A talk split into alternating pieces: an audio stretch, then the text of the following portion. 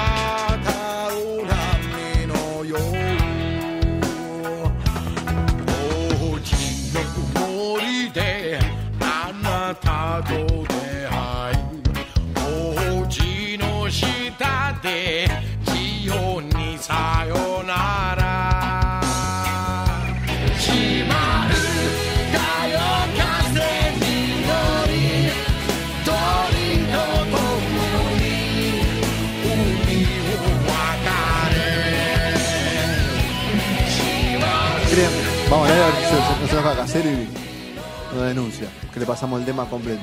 Y si Segundo queremos- bloque de No Sonora, 19.32 de este lunes 13 de junio. ¿eh? 13 de junio. Sí, Ok. sí, sí, sí, 13 de junio. Estoy desandando los 38, ya, ya no me queda poquito. Sí. Está- en realidad estás. eh, A punto de comenzar mis 40. Eh, tu año 40, claro. Ahí está. ¿Viste? Fuerte. Te- te- te- Nah, fuerte no, fuerte otra cosa. Siempre. Fuerte va a ser la, la inflación que le van a dar el miércoles. No importa, vamos. Vamos a hablar de canciones en contexto. Exacto. Shimauta cantaba muy bien casero, ¿no? Sí, sí, muy, muy, muy Tiene su estilo. interpretada. Muy bien interpretada, me parece. Tiene su canción. De- por lo primero ¿Es un que cover esto? ¿Es el disco en japonés? ¿El disco era en japonés todo? No, no, ese tema nada más. Este ok. tema nada más. No, es de- pizza, pizza, Pizza conmigo también estaba en este disco. Claro. Sí, ¿no? Es el disco Casaerius del año 2001. eh, y que a muchos pensamos, de hecho, ganó como revelación en los premios Gardel en ese año, en el año 2002, digamos, en la entrega. Y sin embargo, no era el primer disco de Alfredo Casero, sino que era el tercero, ¿no? Ya había sacado dos discos en los 90, muchos relacionados con cosas de cha-cha-cha, ¿no? Hay la marcha del Doctor Vaporeso, hay todo ahí un poco eh, dando vueltas.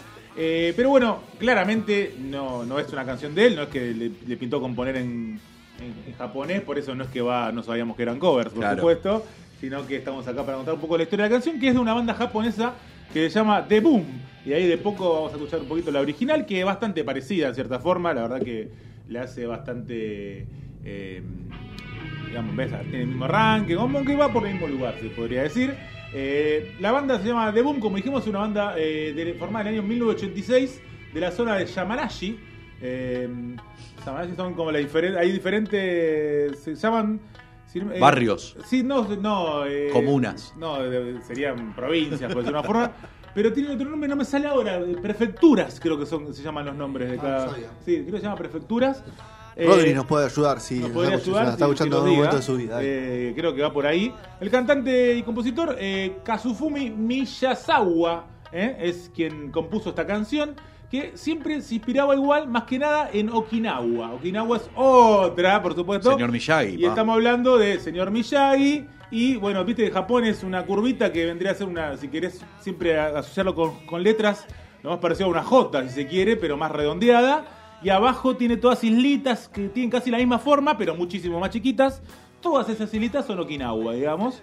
Eh, si no Miyagi, por Claro, supuesto. pulir. Eh, y bueno, él se influenciaba mucho de esa, de esa música. En su sexto disco, el año 1992, se van a cumplir 30 años, se cumplen en este momento 30 años de esta canción.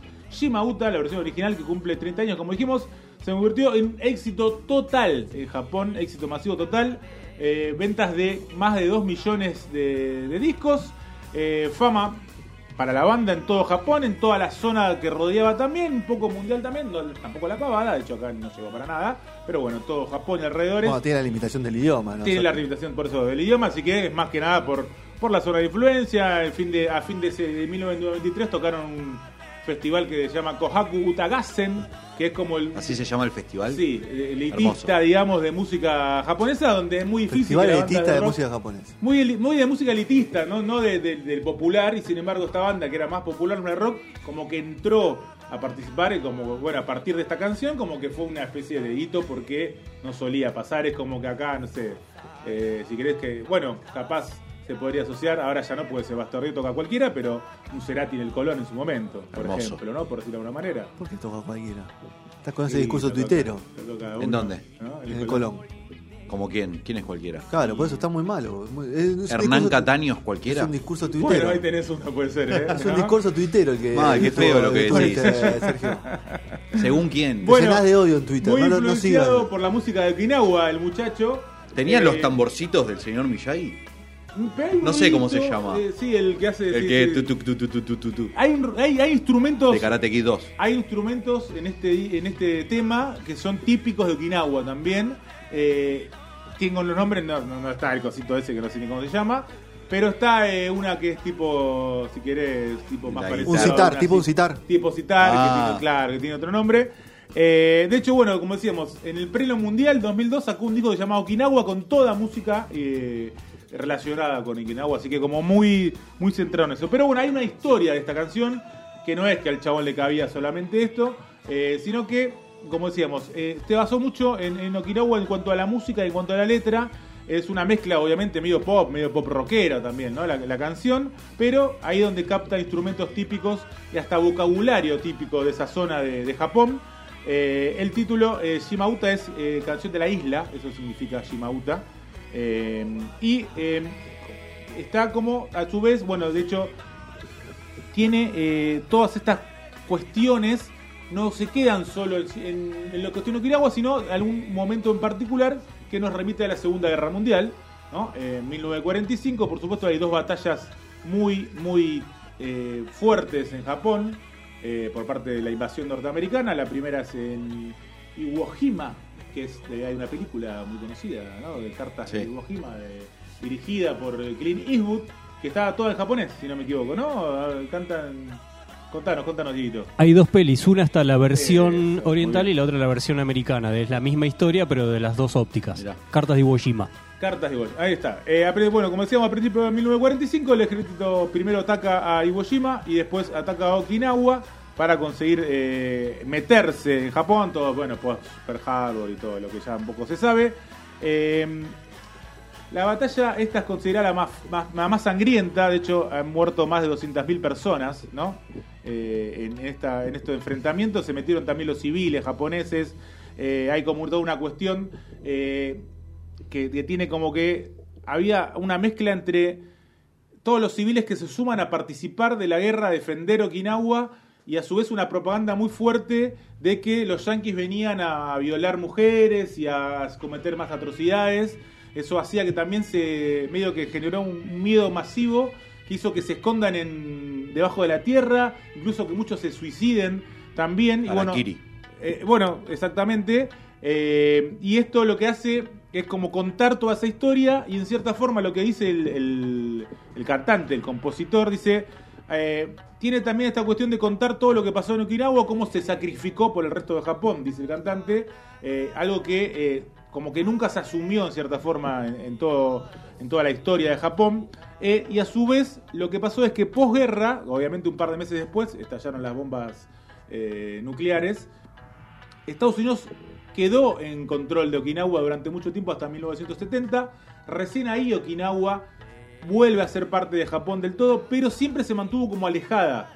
¿no? De- de- o sea, no se mezclaban las culturas, no se mezclaba la gente, no se viajaba mucho entre los lugares, entonces no Tenía había- mucho occidental, quedó con, quedó con mucho resabio occidental, digamos. Claro, y a su vez no había interacción, no es que no había interacción entre Japón y las islitas de Okinawa. Había- Recién a partir de los 90 empezó a pasar esto y la canción Shimauta es como Un himno. un himno de esto y a su vez es como, entre mis, mis muchísimas otras cuestiones, una de las que generó que vuelva a darse esta unión y que se Buenísimo. empiece a conocer un poco más. Es una canción de unión, entonces. Una canción de unión exactamente de- del Japón, ¿no? De- eh, con las islas de Shimauta. Eh, buscábamos, buscábamos y bueno, decíamos, está la película también, aparte de, de la, de la que hablábamos, eh, también hay una de Mel Gibson, eh, Hasta el último hombre, que habla, pero todos del lado yankee. Por supuesto habla de un yankee, un soldado yankee que salva a otros 70 soldados de la muerte yankee. En el año 2016, todo muy yanquilandia. Ok. Es en la batalla de Okinawa también.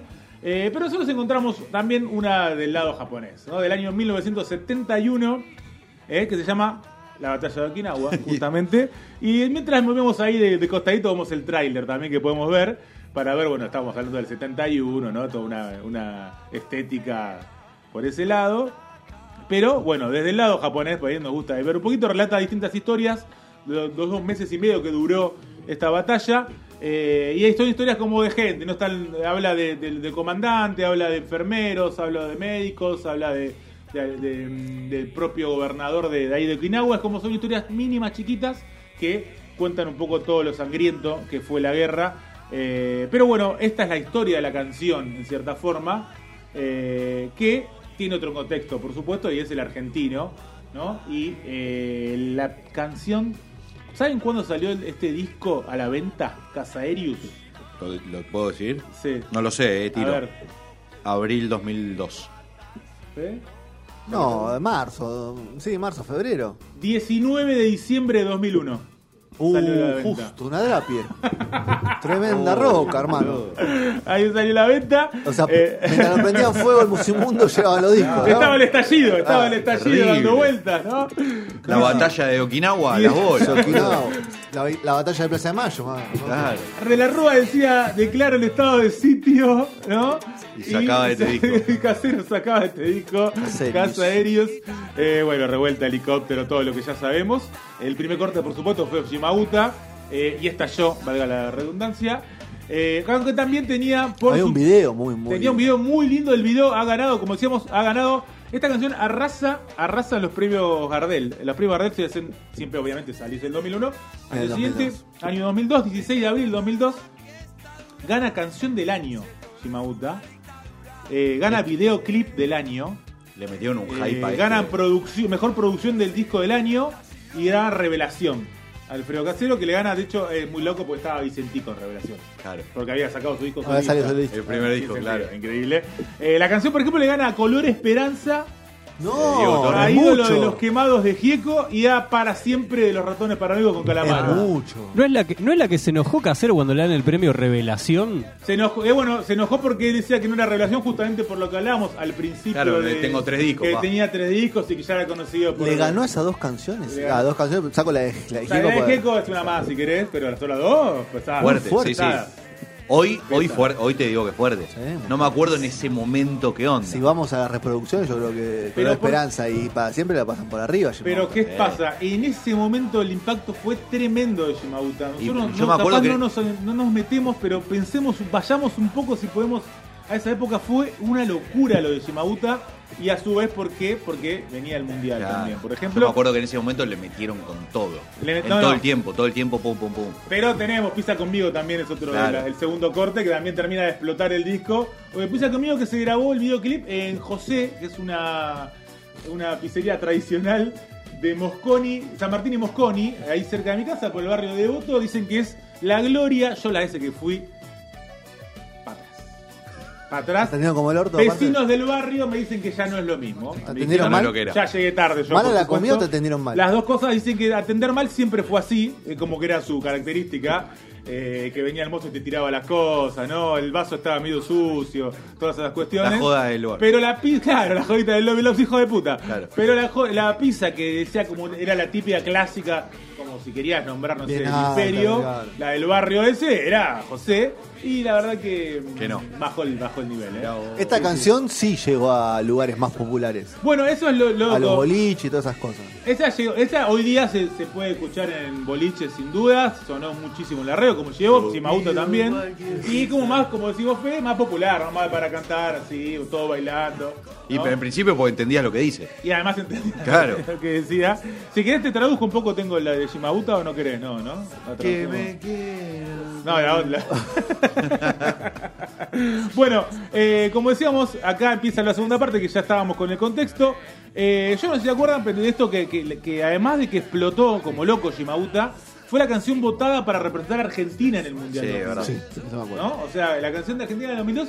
Y de hecho pasaban, ¿viste cuando... viste Piedra que lo- duplicado. ¿Cómo? Piedra duplicado. Cuando No, sale no, el no, disco. piedra y cada vez más piedras. Y Terrible. van, van a seguir las piedras acá en, este, en esta sección. No nada que Eh, che, esta no. En esa época estaba el juego del FIFA también. Cuando vos ponías el FIFA al juego, eh, no sé si era FIFA o era el Winning Eleven, uno de los dos, no me acuerdo cuál de los dos. Vos Dale, ponías Gastón, y la vos canción que sonaba era esa. Uno de los el, dos. el- puede ¿El ser el Winnie de, Eleven, entonces? No, puede ser el del mundial.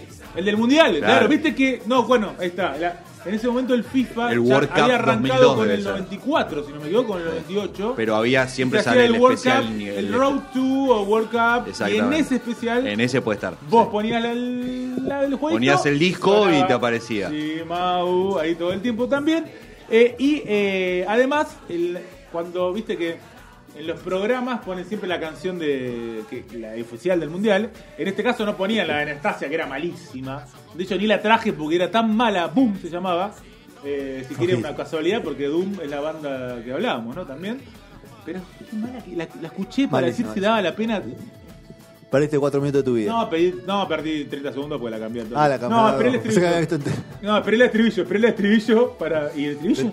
Es pésimo el estribillo, por Dios. Bueno, entonces, en vez de sonar esa, sonaba también Shimauta, ¿no? Porque veía Teisei, te sonaba Shimauta, ¿no? O sea, todo el tiempo dando vuelta. Nos volvió loco la canción en ese momento. Y para mí es un temón. Te predispuso igual. mal. No, para mí es un temón igual. Y entró en esa cuestión medio mufarda, ¿no? La cosa, ¿no? Y porque la tenés ligada a. Y si hablamos de mufardas y 2002, vamos a escuchar esta, mirá. mirá. Temón, ¿eh? También. Eran otros tiempos, era otra la historia. No había medallas, solo hambre de gloria. Solo se jugaba ya empiezo a llorar un la toque, ya empiezo a acordarme y- como en el La publicidad de quién era. portero, Mal, de- de y La cerveza. Y vino una copa, llegó la primera. Muy buena. De las publicidades, sí. De las mejores. Y aparte, este momento de la cerveza. Y aparte, este momento de la cerveza era pésimo, ¿no, Sergio? Era Una cerveza Era un momento jodido la vida. de, ca- de calidad no mala, ¿no? La caía mala, caía mala, sí. Vino el Diego. Pero si te, te la acordás 20 años, yo me la acuerdo 20 años. Es increíble. la copa cumpliendo su sueño. Me- me quedé sin palabras de- Vos fíjate los, los, los tres el, el batero, que hace toda la canción igual. Vamos. Esta canción la canta Julio Bresanet, eh, cantante de Betamadre. Desplegado por el mundo. Y yo creo que es. La, la caga el hecho de que quedamos fuera de la primera ronda si no sería la mejor canción de la historia de la gritando. Pero es muy, es muy re- o sea, Demasiado cumplió con bueno. su función, digamos. Por favor, por favor, qué, qué ganas de llorar. Pero, además de esta y además de lo casero, para mí lo más mufa y- es personal esto, ¿eh? pero lo quería traer a todos. Uy, a ver. Es una, una Hay columna un mufa. momento que lo tengo grabado en la memoria tan fuerte. Mufasa. Mufasa. Eh, obviamente Tinelli es sinónimo de, de ir al mundial o por lo menos de estar ahí. De mandar a todos. De mandar a. Corol y todas esas cosas. Y hay un momento que la bruja Verón lo agarra a Corol y le da un casetito, un videito para que lo pasen. Y era, no sé si se acuerdan, vamos a ponerlo, vamos a ponerlo, vamos a verlo también. Tiene, bueno, partes del asado que hicimos el otro día con una canción y un mensaje de alguno de los chicos. Para los argentinos. Para los argentinos.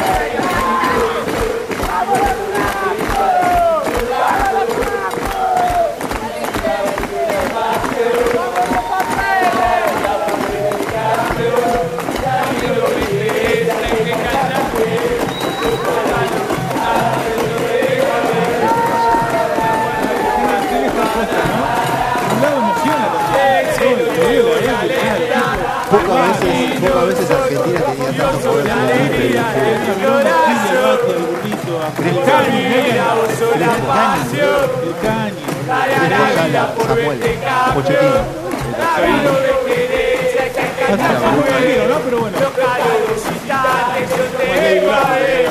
Ese gallardo. Mira, bueno,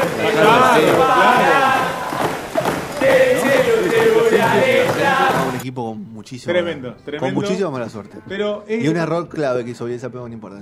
Eh, bueno, es el Los momento. porque exigió, es el no, momento los, para los hablar de fútbol ahora. exigió demasiado en la preparación cuando venía una temporada muy fuerte. Eh, bueno, y también la cuestión, eh, eso se mezcló mucho esa cuestión, ¿no? De, de de sobreexigencia y un equipo que tampoco llegó, que llegó bajando el pico, ¿no? También sin duda. Ya había tenido el pico. Para mí no hizo ningún partido malo, no hubo ningún partido que No, se no, jugó no, muy mal. malo no, ¿eh? Para nada. De hecho, eh, todo lo contrario, eh, mereció hasta incluso Los tres partidos mereció mereció ganar siempre, ¿Eh? eh, pero, Pero, no la estaba... Copa Merecimiento, vamos. Es, es la cuestión de, de- Le habían encontrado la vuelta, me parece, a- al funcionamiento de Elsa, que sí era el mismo, siempre. Tenía esa cuestión de jugar siempre igual. Y me parece que le encontraron la vuelta. No importa, ¿no? volvamos a hablar de la música. No, era este momento para picantear Ah, un poco. ¿eh? Ah, bueno. Ah, porque estás contra Marcelo. porque no de fútbol era, boludo. ¿qué? No, está bien. No, no, La deportiva, la columna deportiva. El, deportivo, eh, lo que uno que quiero decir es que eh, se están cumpliendo 20 años de esto exactos. Ayer fue el partido 12 de junio.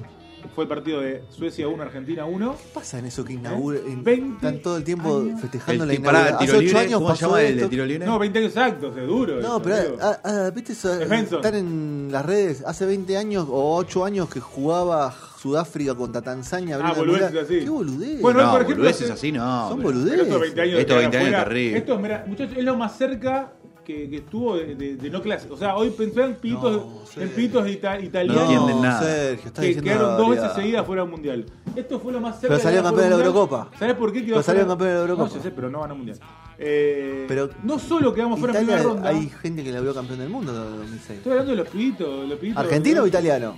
No, no, lo- dije, pensá los italianos que se quedaron afuera. Esto de Pero Argentina. la Eurocopa. Esto de Argentina. en ¿Vos qué 2002. preferías? ¿Que ganar- no ganar la Copa América o quedarte afuera del Mundial? ¿Cómo, cómo, cómo? cómo? ¿Qué preferías vos?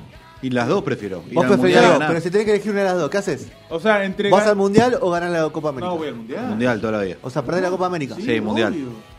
Vos ¿No, al no? Mundial sabés que vas con una chance mucho más remota No que importa, mundial. vivir el mundial. Mundial. Es eso, claro. ver, llegar y solo ver a, otros, a otras selecciones no lo veo, boludo. Mentira, Claro. sí lo veo, pero bueno. Te pregunto. Y eso Ar- Argentina tuvo. Ok.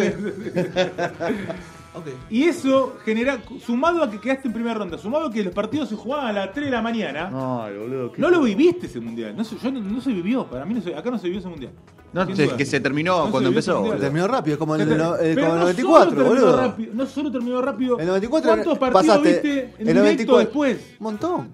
El 94 pasaste de una Fue la semana. final nada más. El Vi los 94, 64 partidos. el 94 Enfermo pasaste. Laburaba la madrugada. Ah, bueno. el 94 Pero pasaste lo en vimos una todo igual después. Pero lo vimos escuchá, todo. pasaste en una semana Sí, sí. de ser el, el mejor de del el mundo. mejor del mundo, eh, perdiste dos partidos y estás fuera. Bueno, esa fue la primera vez que a mí me pasó eso porque yo venía de- del 90 que jugábamos este partido. Claro. Y para mí el mundial se acabó. Para mí fue más duro el 94 que el 2002. Y pero porque fue tu mundial. Yo, como lo hablamos fuera No es tu mundial. Sí, el primer mundial es el tuyo. Ese que-. Para mí el- Per- perdón, No, pero pero recuerdo no. el amanecer. Posta, laburaba a la madrugada, tenía el kiosco allá en Junín. Y el peor amanecer que vi en mi vida en la Argentina fue Bueno, esa mañana sí, después bueno, de eliminado, cuando la gente se iba a los laburos, todo. Era la tristeza No, absoluta. mal, mal. A veces hace 20 años, eh, Bielsa decía lo parecido a lo que dijo Fede, lo cual no es casualidad porque son de la misma escuela, ¿no? El fútbol tiene como opción que no gane el que es mejor. Yo creo que claramente fuimos el mejor equipo del grupo. Merecimos ganar holga- holgadamente contra Suecia. Merecimos un resultado superior al que obtuvimos contra Nigeria y no, no merecimos perder contra Inglaterra. Pero bueno, estamos. El, fútbol también tiene como opción que, que el que sea mejor no necesariamente gane y eso es lo que sucedió. Ha sido un fracaso porque estábamos en condiciones de obtener más de lo que obtuvimos. Ahora también no me parece justo eh, no, no acompañar el análisis de un montón de otros aspectos positivos. No hay ninguna duda que fue el mejor equipo del grupo. Y eso, eh, si bien no suaviza la, sensación, eh, la explica. Eh, desde el punto de vista deportivo hay un montón de cosas para rescatar. Lo que pasa que, bueno, es muy difícil considerarlas en medio de la, de la sensación que deja la derrota. Pero ¿qué vas a rescatar, hermano? Estamos buenos. Coincido en todo lo que dice, pero no es el momento para Pero perdiste, Rey. Es como Riquelme que dijo que ganó la Libertadores cuando había perdido. Eh, a Román. Que ganó, que Ganó ganó, dos partidos, dos dos partidos partidos. en A Román lo banco. A Román lo Quedó, banco. quedó esa la de los partidos de Mineiro. Sí, pero es lo eh. Ayer en una reunión de amigos, después de jugar al fútbol, uno lo dijo: Nosotros le ganamos los dos partidos de Mineiro. Eh, son así. Sí, sí, es así. 1 a 0 y 1 a 0. Sí, claro. Fuerte todo. Pero bueno, eh, quien viajó a Japón y sí cantó y cantó en una cancha fue Alfredo Casero. ¿También? No. Esto no me acordaba. ¿Tenés el? Casero viajó a Japón y el 14 de junio, o sea, mañana se cumplirían 20 años, eh, en la previa de Japón-Túnez, cantó junto al autor de la canción. ¿Cómo habrán salido ese partido? Shima Uta ganó Japón 2 a 0. ¡Vamos! Ganó Japón 2 a 0. Para vos. Cuando Argentina ya estaba eliminada, Claro. porque fue dos días después, fue la última fecha de la, del grupo H, que era el de Japón, donde Japón queda primero.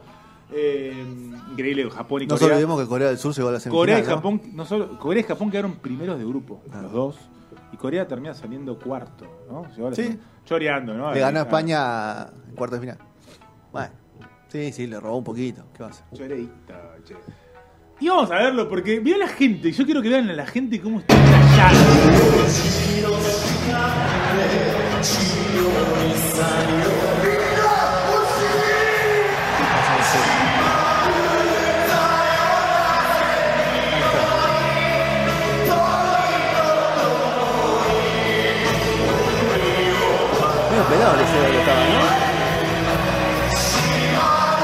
El escenario.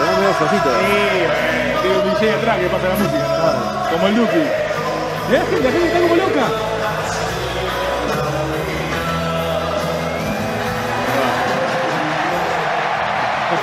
Decís que una moneda ahí, Alfredo.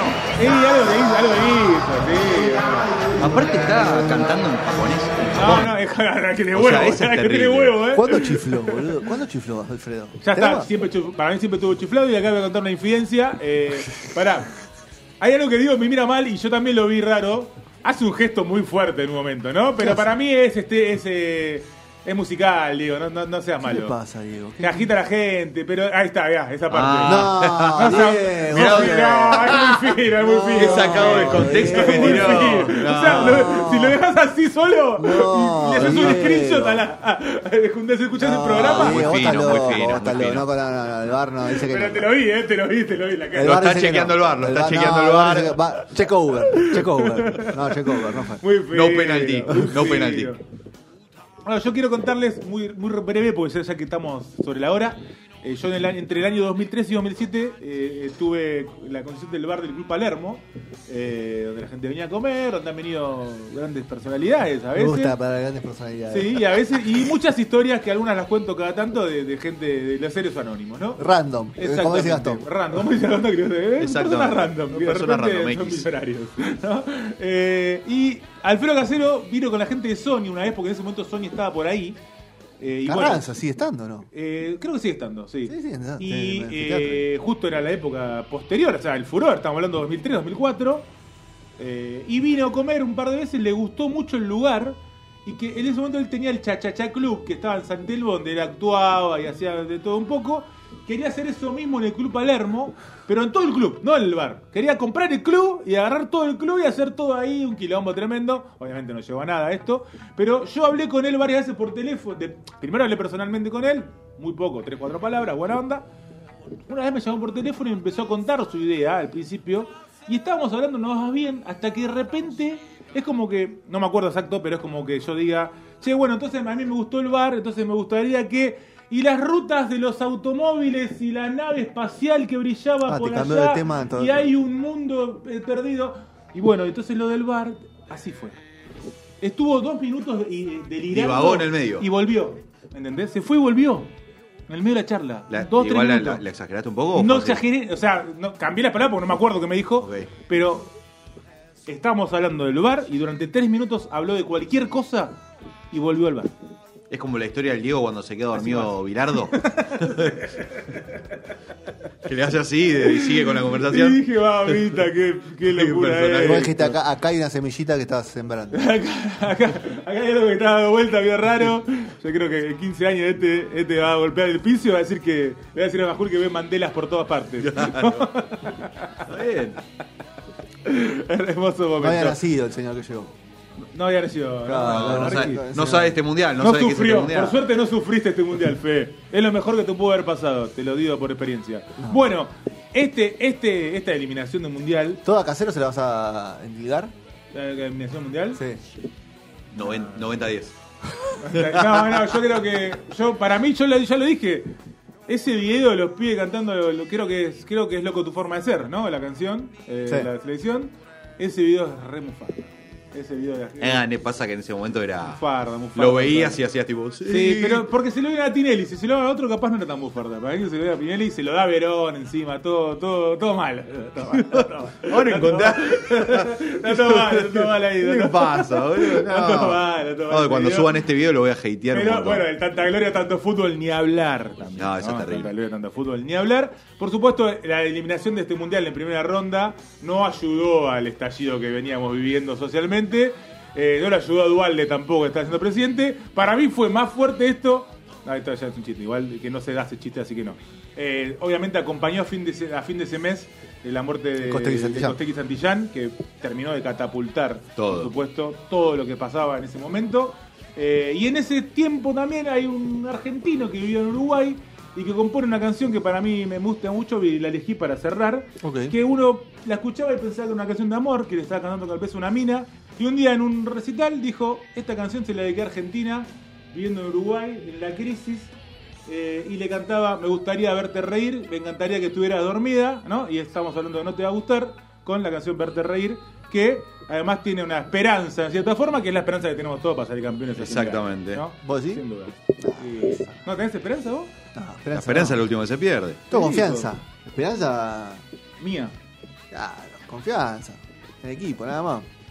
Confianza y esperanza. No, esperanza no. Ok, confianza. Esperanza de loser. Confiemos en el equipo entonces. Vamos, cerramos con Beto Cerramos, Rey, ¿te va a gustar? Y ya venimos con la entrevista. entonces. Dale. Dale, vamos con eso. escuchas